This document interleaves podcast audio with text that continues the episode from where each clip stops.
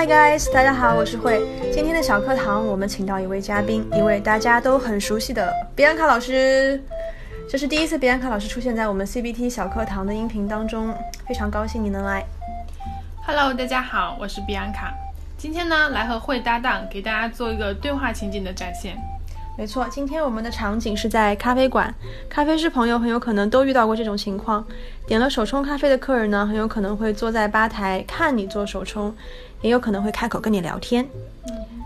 我们依据这个假设来自由发挥一下。不过今天呢，我们让碧安卡老师休息一下，来扮演客人，然后我来扮演小白咖啡师，让老师来检验一下我的成果。I never tried pour over coffee before, so how do you do this? I'll show you. As you see, I'm doing some preparation. We need a brewer set, a kettle, a scale, and now I'm gonna get some ground coffee.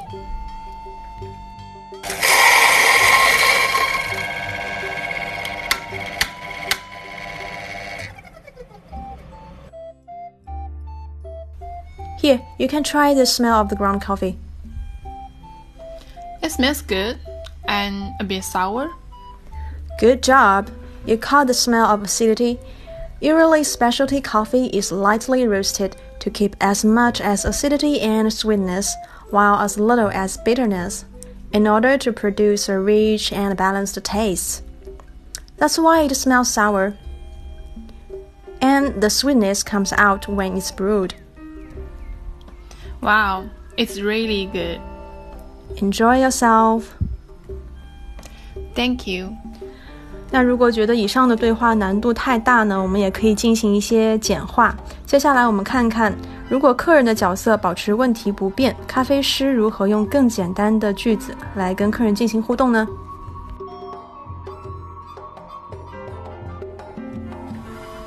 I never tried pour over coffee before, so how do you do this? I'll show you. As you see, we need a brewer set, a kettle, a scale, and some ground coffee.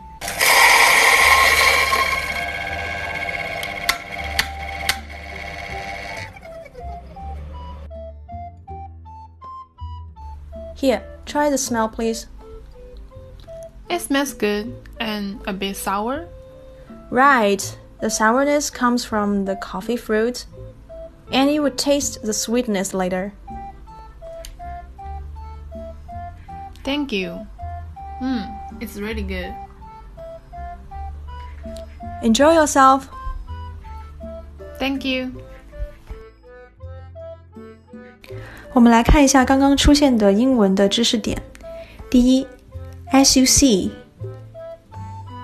you see，正如你看到的，如你所见。第二，做手冲的时候，常常会有一个操作叫做闻干香，见闻的闻。干燥的干，香气的香。口语我们可以说 try the smell of the ground coffee。The ground coffee，上周我们讲过是咖啡粉的意思。Smell，s m e l l smell，气味。The smell of the ground coffee，咖啡粉的气味。Try，t r y try，尝试。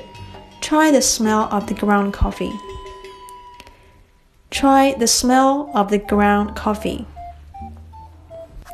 第四，我们刚刚还提到了 sourness 和 sweetness。sour 和 sweet，大家小学的时候应该都有学过。sour，s o u r sour，酸的。sweet，s w e e t，甜的。在形容词后面加上 n e s s 变成名词是一种构词法，表示这个形容词所对应的某种性质。比如 sour 后面加上 n e s s 变成名词，酸味。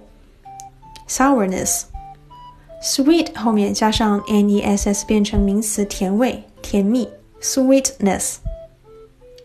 最后一个 enjoy yourself，enjoy，e n j o y，enjoy，意思是享受。 Your 你的后面加上 s e l f 变成 yourself 你自己。Enjoy yourself，享受你自己，你一个人享受，那意思就是请慢用，请自便。常常在给客人送餐的时候啊，我们可以说这句话：Enjoy yourself，请慢用。OK，以上就是今天的内容，非常感谢比安卡老师的陪伴。以后我们争取让比安卡老师多多出现在我们的小课堂里。Sure, I'm looking forward to that. Okay, bye. Bye.